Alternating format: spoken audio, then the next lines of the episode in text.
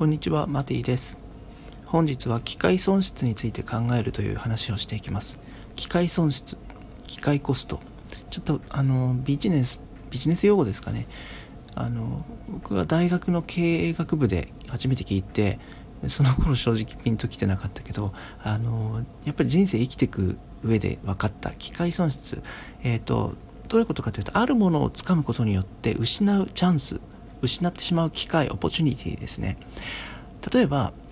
例えばクリスマスにあ予定ないから女子会女の子同士で集まろうと思って予定組んじゃったとしてところがクリスマスの2週間前ぐらいに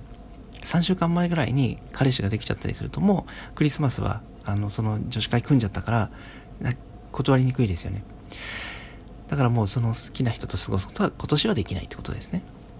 とかどうでもいい人とクリスマスの予定組んじゃってあの埋めちゃったから早く怖いから不安だから先に埋めちゃっただから本当の人と本望の人とその後出会ったとしてもその人と一緒に過ごすことができない何かをつかむことによって失っている機会あるんですよね。これが機械損失っていう考え方です。で、このことがわからないと、いや、自分はちゃんと生きてるし、自分は常識的に生きてるし、自分は周りの人たちと同じように生きてるから全然ハッピーです。不幸じゃないですって自分に言い聞かせ始めちゃうんだけど、もしかしたら、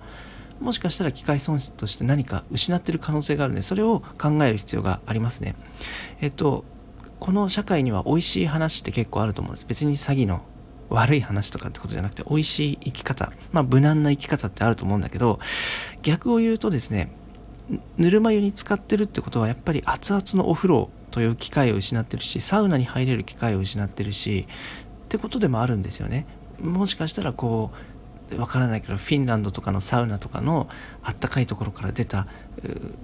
冬のね、真冬の雪景色のところは寒い。でもそういう経験も楽しいかもしれない。それができないんですよ。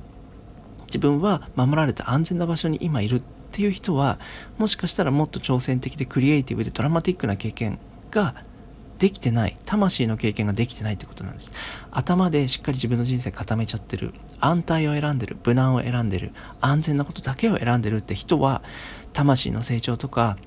もっとドキドキするようなワクワクするような経験とかそういうものを失ってるって可能性もあるんです。